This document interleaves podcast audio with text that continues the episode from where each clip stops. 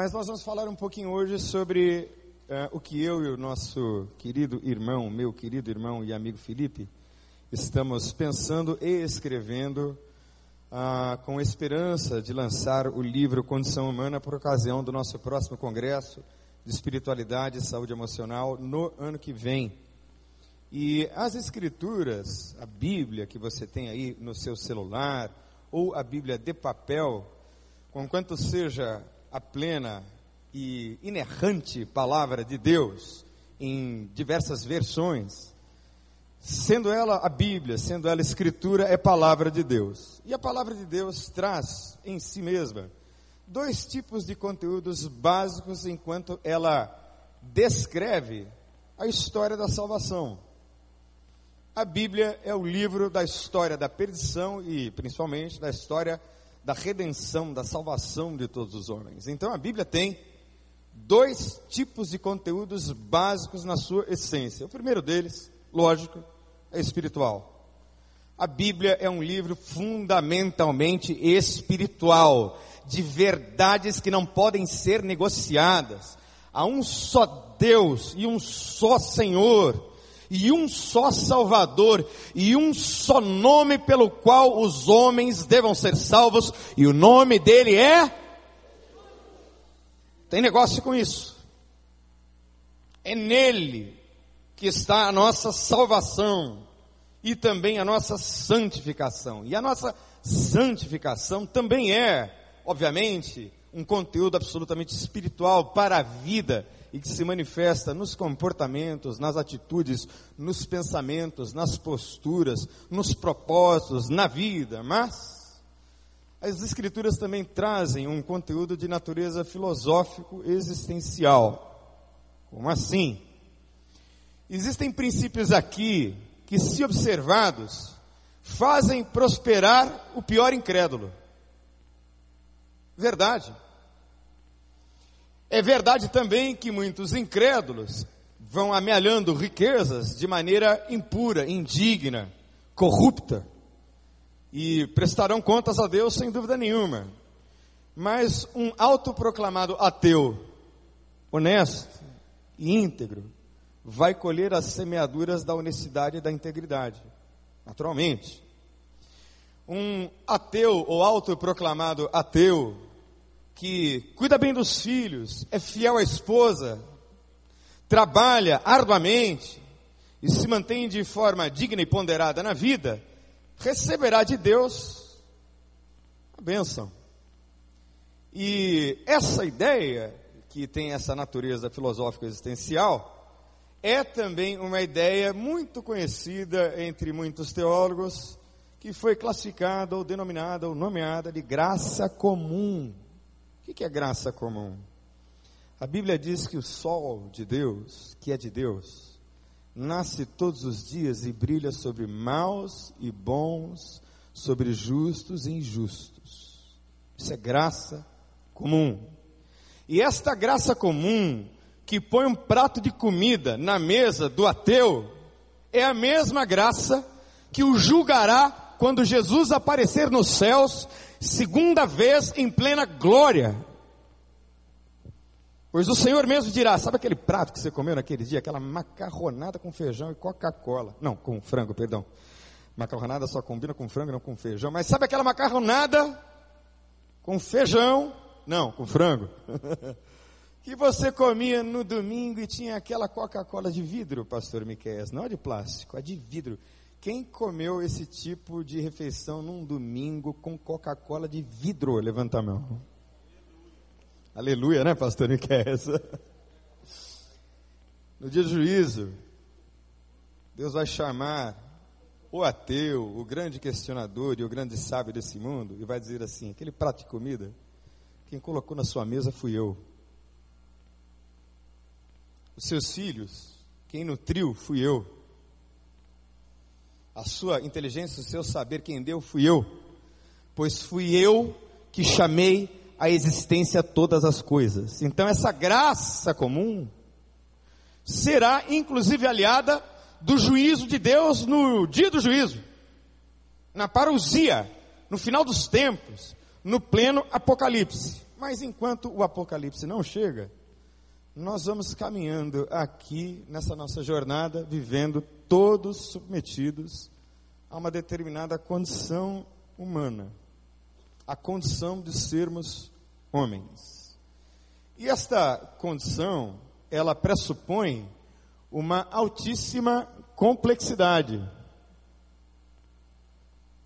Pode passar, Claudinho, que não está indo daqui. Ela pressupõe uma altíssima complexidade.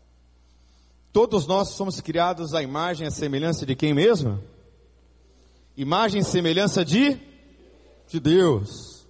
E o irmão Felipe, no retiro, ele trouxe um exemplo assim maravilhoso, elucidativo, sobre essa ausência de Deus no mundo. E ele fala em termos de um eclipse de Deus. Ora, o que é um eclipse? O eclipse é quando a lua se interpõe sobre a luz do sol e tudo fica escuro. Quem é que já viu com aqueles filmes um eclipse? Eu já vi. É um fenômeno interessantíssimo. Mas o eclipse apaga a luz de um sol que deveria estar brilhando. Ora, o mesmo aconteceu com todos os homens. Quando Adão pecou, e desfigurada foi a plenitude da imagem de Deus em nós. O mundo então encontra-se eclipsado. Ora, se eu mostrasse, como o irmão Felipe nos trouxe no retiro, exatamente o mesmo exemplo, se eu mostrasse imagens de carro para vocês aqui, todos saberiam que aquilo é um carro, por quê? Porque você sabe o que é um carro. Certo? Então, carro não lhe seria estranho. Mas se eu mostrar um objeto de ferramental cirúrgico, próprio dos cirurgiões, talvez você não saiba identificar o que é, porque você nunca viu, não teve contato com aquela imagem, com aquele objeto. O mesmo acontece com Deus. Deus encontra-se eclipsado. As pessoas não conhecem a Deus, Logo, não tem de Deus a imagem sobre a qual mirem e encaminhem a própria vida. Essa imagem está embotada, está cada vez mais desfigurada, está, cada vez mais perdida, está cada vez mais machucada. Porque muita coisa está no centro quando Deus é que deveria ser o centro de todas as coisas. E eu me lembro bem muito jovem, muito menino, sempre tive paixão por aviação. Sempre gostei de avião. E eu me lembro que a minha primeira viagem de avião não foi senão para esta cidade, a cidade do Rio de Janeiro. E eu me lembro que o avião que fazia a ponte Rio-São Paulo era o Electra. E o Electra passava bem pertinho da minha casa em Jabaquara, em São Paulo e tinha um barulho muito peculiar, né? Não sei quantos aqui já voaram no Electra. Ah, e doutor Darcy, se lembra, né? E eu morria de medo, porque era a minha primeira viagem. Mas então o avião subiu, turbo hélice, um serviço de bordo maravilhoso da Varig, ô oh, Varig saudosa, né? Que pena que o Brasil perde tão boas empresas que têm história no país de maneira tão triste. Mas o meu pai me disse: Vamos à cabine, meu filho, que eu vou levar você para você ter contato lá com o visual de todo aquele painel e todo aquele instrumental. E aí eu fui. O meu irmão mais velho ficou, porque ele tinha medo. Eu fui. E aí eu comecei a fazer perguntas para o piloto, para o copiloto. Comecei a fazer tanta pergunta e tanta tagarelice, que finalmente o piloto pegou as minhas mãos, minha mão direita, e colocou numa espécie de cursor e aí ele fez assim o avião. Aí ele fez para a direita e. E eu fui viajando assim como você está viajando comigo, no Electra. Eu saí dali decidido. Eu queria ser piloto de avião. Voltamos para São Paulo. Fiquei hospedado no hotel Paysandu, ali no Flamengo, hotel antigo e tradicional da cidade. Fui nadar na praia do Flamengo, levei vários caldos, porque lá não é praia boa para se nadar, não é isso? Cheguei em casa e disse: Pai, eu quero ser piloto. E o meu pai me disse: Meu filho, para ser piloto tem que estudar muito. Virou as costas e foi embora. Quando meu pai me disse aquilo, ele me passou a seguinte mensagem: Você não é capaz o suficiente. Se o mesmo pai que me levou para essa experiência tão maravilhosa na cabine do Electra tivesse me levado depois, na sede da Varig, num, num simulador de voo, e tivesse me dito: sim, meu filho, você pode, eu vou te ajudar, talvez eu fosse um piloto evangelista. Mas porque Deus é Deus e Deus conserta tudo que é torto, eu sou um torto evangelista para a glória de Deus. E é isso aí, quem me conhece sabe que eu sou torto mesmo. E Jesus está desentortando até hoje. Mas a questão é que eu fui abalado na minha identidade. Então eu não posso ser um piloto. Então eu não tenho capacidade de ser alguém capaz de galgar degraus importantes na vida, sim, eu acreditei nisso.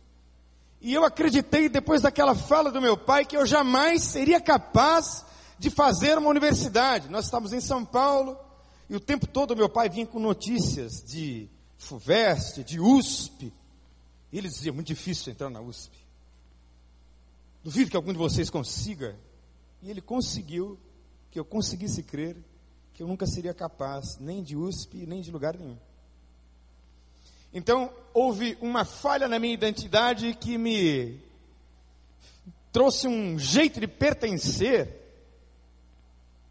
doentio, porque eu já entrava na cena social com baixa autoestima. E a minha baixa autoestima, o meu autoconceito desfigurado pela palavra não menos do que a de um pai. E veja, posso passar para você a impressão de que meu pai era uma má pessoa. Pelo contrário, meu pai era uma pessoa íntegra, inteligentíssima, não fez faculdade, era diretor de vários é, engenheiros químicos. Meu pai tinha uma graduação apenas no nível técnico. Era uma excelente pessoa, mas era um homem que lidava com essas oito dimensões altamente complexas e difíceis de serem encaminhadas na vida. O meu pai que frequentou muitos grupos de ajuda, ajuda mútua, na época em que eu estava perdido na cocaína, ele mesmo declarou que cometeu muitos erros na vida, na educação e na condução dos filhos, porque ele acreditava que algum dia ia passar fome. Morria de medo. E ele dizia: O tema da minha vida é o medo de passar fome. Veja, como é que isso pode ser racional? Um homem altamente competente, eu nasci assim, ó, deitado eternamente em berço esplêndido de uma classe de média BB+. Patrimônio, tudo conquistado, e o meu pai tinha medo de passar fome. E aí? Meu pai mandou a família para o interior do estado de São Paulo. Para meu irmão ser dono de sítio. E eu despertencer dele. Ora, ele me fez muita falta. Meu pai me fazia falta. E não apenas o meu pai me fazia falta, os meus amigos me faziam falta. A minha cidade me fazia falta. E aí eu entrei em conflito. Muitos conflitos. Muitas conversas não conversadas. Muitas tensões não resolvidas muitas verdades não ditas e não trabalhadas. E aí a coisa foi indo. E os meus pais acreditando fazerem o melhor para mim, cheios de culpa. E eu me sentia culpado também por não gostar de sítio. Eu odiava sítio. Mas me sentia culpado por isso. Eu tinha medo do futuro eu vivia também aterrorizado. Parece que o medo de meu pai me contagiou a um ponto em que eu me fragilizei demais, demais, demais. E a minha vida era puro sofrimento. E sem saber lidar com essa complexidade toda foi que eu me perdi nas drogas. E eu me perdi nas drogas aqui no ano de 1990 e alguma coisa, perdão, 1980 e alguma coisa. Se eu bato falho de eu querer ser mais jovem, viu gente? Eu sou 48 anos de idade. É na década de 80 que eu comecei a me drogar. Por uma falta de habilidade de lidar com essa complexidade toda. Mas a causa está onde? Pode passar, querido. A causa está lá, ó. Pode passar o outro. Em Adão. Na queda. Quando Adão pecou, ele nos legou essa hereditariedade espiritual e também de natureza filosófica, conceitual e todos os outros ismos e aos que você puder imaginar, que podem ser reduzidos numa palavra: queda. Eles foram, como diz o texto bíblico, expulsos do paraíso. Eles foram mandados embora. E a partir de Adão, a partir desta queda, a partir daquele episódio fundamental, é que agora nós também herdamos essa baixa imagem de Deus. Essa imagem perdida, essa imagem embotada, essa imagem não plena, essa natureza caída. Caiu Adão, caímos nós também todos caíram nele. E o texto seguinte nos mostra e nos revela um Deus de amor. Um Deus cheio de compaixão e de misericórdia. Um Deus de graça. Um Deus em sofrimento. Ora, que dificuldade lidar com os meus sofrimentos. Os meus sofrimentos mal gerenciados se transformaram em compulsão, em agressividade. Assim estamos nós. E começou lá. Porque esse Deus de amor, que é um pai choroso, está doendo nele. E eu gosto de usar esse exemplo, porque eu estou usando esse exemplo com autorização de um dos homens mais santos que eu já conheci na vida pastor Calixto Patrício, que foi missionário na Venezuela, nos Estados Unidos, na Califórnia e em outras partes da América do Sul. Homem de Deus, está na Europa hoje, pastoreando pastores. E ele não tem nenhum constrangimento de dizer o que aconteceu dentro da casa dele, por essa razão. Ele morava na Califórnia, o menino dele foi crescendo, e era um americano, um rapazinho da Califórnia. Imagina, o sonho de todo adolescente, morar na Califórnia. Coisa maravilhosa. Morava ali na região de São Francisco. Uma das cidades mais lindas do mundo. São Francisco é o Rio de Janeiro que deu certo. Impressionante. Maravilhoso. Mas o pai diz ao filho: Deus me chamou de volta para a Venezuela. E a esposa do pastor Calixto disse: Querido, você tem certeza? Nós já estivemos lá mais de 10 anos. Nós deixamos uma igreja com quase mil membros lá. E ele dizia: Não, Deus está me chamando. E aí foi a crise do menino, porque o menino saiu de uma vida de californiano para uma vida de venezuelano. Graças a Deus, o menino não pegou nem o Chaves nem o Maduro, mas foi para Venezuela. É uma diferença assim gritante, você não acha? E aí esse menino despertenceu. Esse menino teve crises com a sua identidade. Esse menino teve que lidar com a falta dos amigos, conflitos, culpa. Estou atrapalhando o ministério do meu pai, mas eu também preciso ser feliz na vida. O que, que me espera lá na Venezuela? Olha o medo. Será que eu vou sofrer? Como vai ser? Que fragilidade é essa, meu Deus, que me espera lá, dentro de mim, fora de mim? Pois o menino se tatuou do pescoço para baixo, ele é uma tatuagem só. com argolas no, na orelha, para desespero do pai pastor. Se envolveu com drogas e com gangues na Venezuela. O nome dele é Samuel.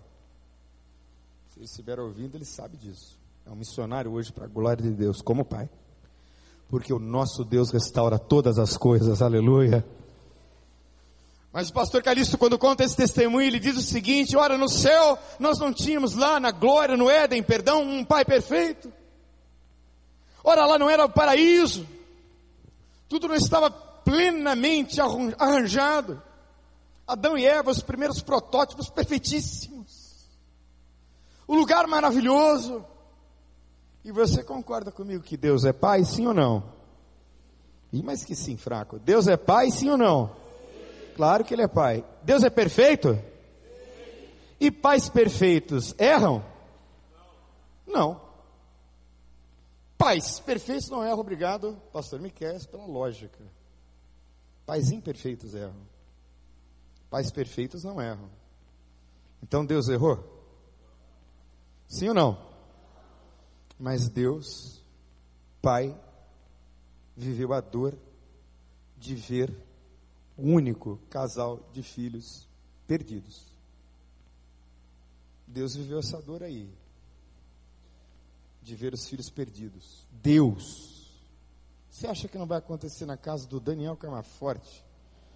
Alguma coisa semelhante? Não fatalismo, determinismo. Mas pode acontecer sim.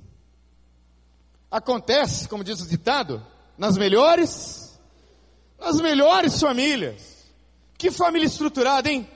Deus Pai, Deus Filho, Deus Espírito Santo, os animais, o Éden, os anjos, os arcanjos, Adão e Eva só para não ter tentação de nenhum jeito. Caíram.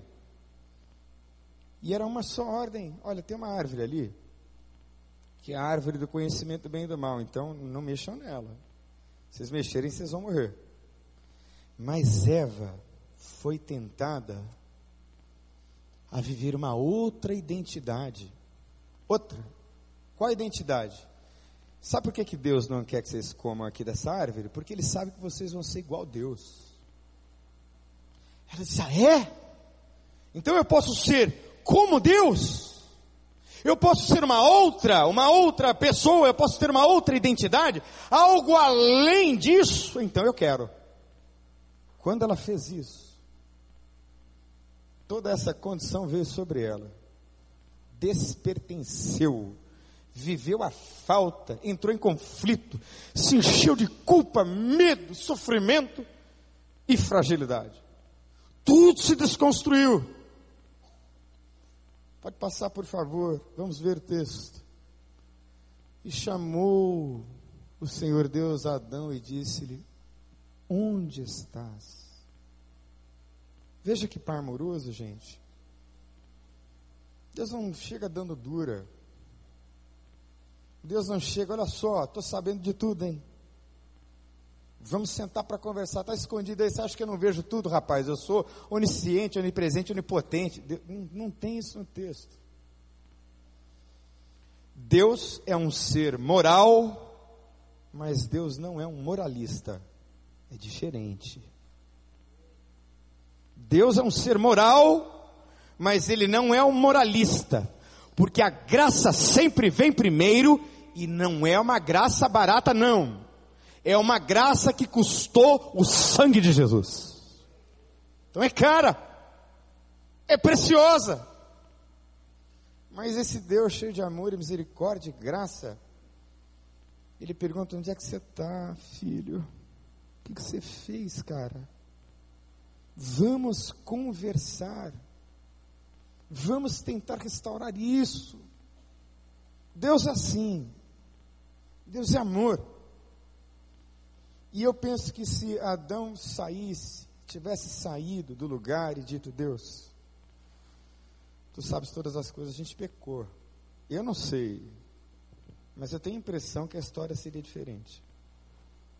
Mas aí começou, você sabe bem o que aconteceu, né? Ouvi a sua voz soar no jardim e tive o quê? Medo. E me escondi. Porque eu estava o quê? Nu. Ele já estava nu antes. Só que ele estava vestido de luz. Foi o primeiro eclipse de Deus da história. A primeira perda da imagem e semelhança de Deus da história. Foi quando, infelizmente, o homem se desnudou e as luzes saíram, porque as luzes eram as suas vestes. E ele se esconde. E a partir daí então, nós temos todo o enredo triste e terrível.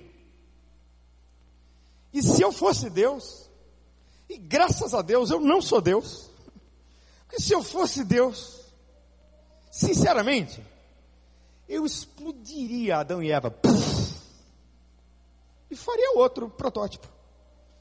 E aprenderia, inclusive, Olha, a gente errou lá, vamos ver o que, que a gente faz aqui. Vamos pegar essa árvore do conhecimento do bem e do mal, vamos tirar ela, esconder ela aqui.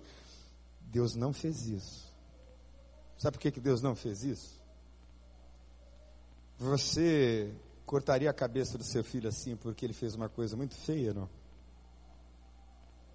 Eu que lidei, e acredito que alguns irmãos aqui já lidaram também muito com a população carcerária, uma das tatuagens que a gente mais vê em presos é a seguinte: inscrição: amor. Quem é que já visitou preso aí? Amor só de mãe.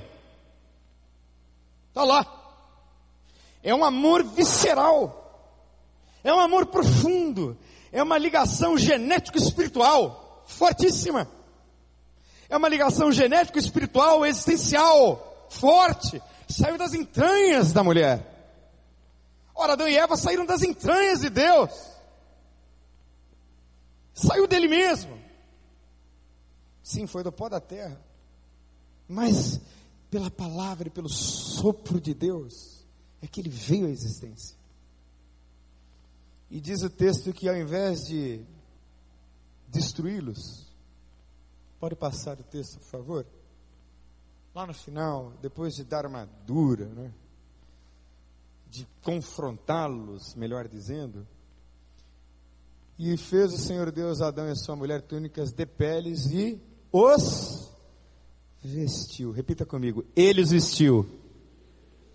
De novo, ele os vestiu. Ele vestiu os dois. E aqui nós temos o primeiro sacrifício com derramamento de sangue da história que apontava para o sacrifício de Cristo. Porque a cena é chocante. Adão e Eva não estão acostumados, nunca viram isso. Porque eles eram vestidos de luz e agora estavam nus. E Deus, que é Deus, poderia ter instalado os dedos em uma veste celestial, poderia ter descida por ele ou tecida por arcanjos Miguel e Gabriel sob medida.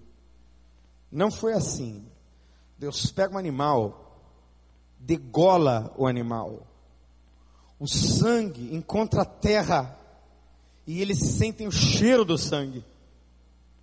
E eles ouvem os gritos do, do animal, ou dos animais, provavelmente. Dois ou um animal grande. Né?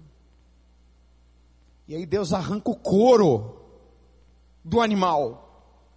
E diz a Bíblia que Deus costurou com as próprias mãos as túnicas e os vestiu. Os expulsou do jardim, mas não os destruiu completamente. E o Deus Todo-Poderoso, maravilhoso, aplicou disciplina no casal. Eles foram expulsos do paraíso. Pode passar, querido. Próximo slide. Eles foram levados para fora. E a partir daí, eu e você e todos esses grandes heróis que nós vemos nas Escrituras, todos eles lidaram, volta lá, com a condição humana. Pode passar o slide.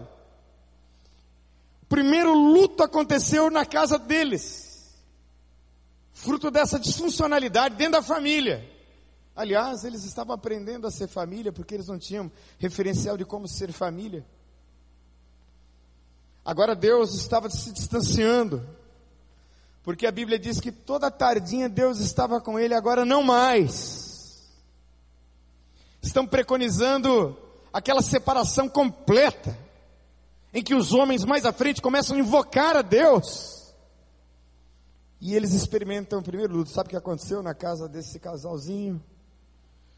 Caim matou seu irmão por causa de um culto a Deus. Dizia meu pai que a Bíblia é um livro muito honesto. Por isso é que meu pai, que era altamente crítico, cria, porque a Bíblia não esconde nada de ninguém. Não faz questão nenhuma disso. Mas se a gente pode passar, querido, colocar Moisés, pode passar mais um. Nós vamos ver, não volta. Moisés, Moisés.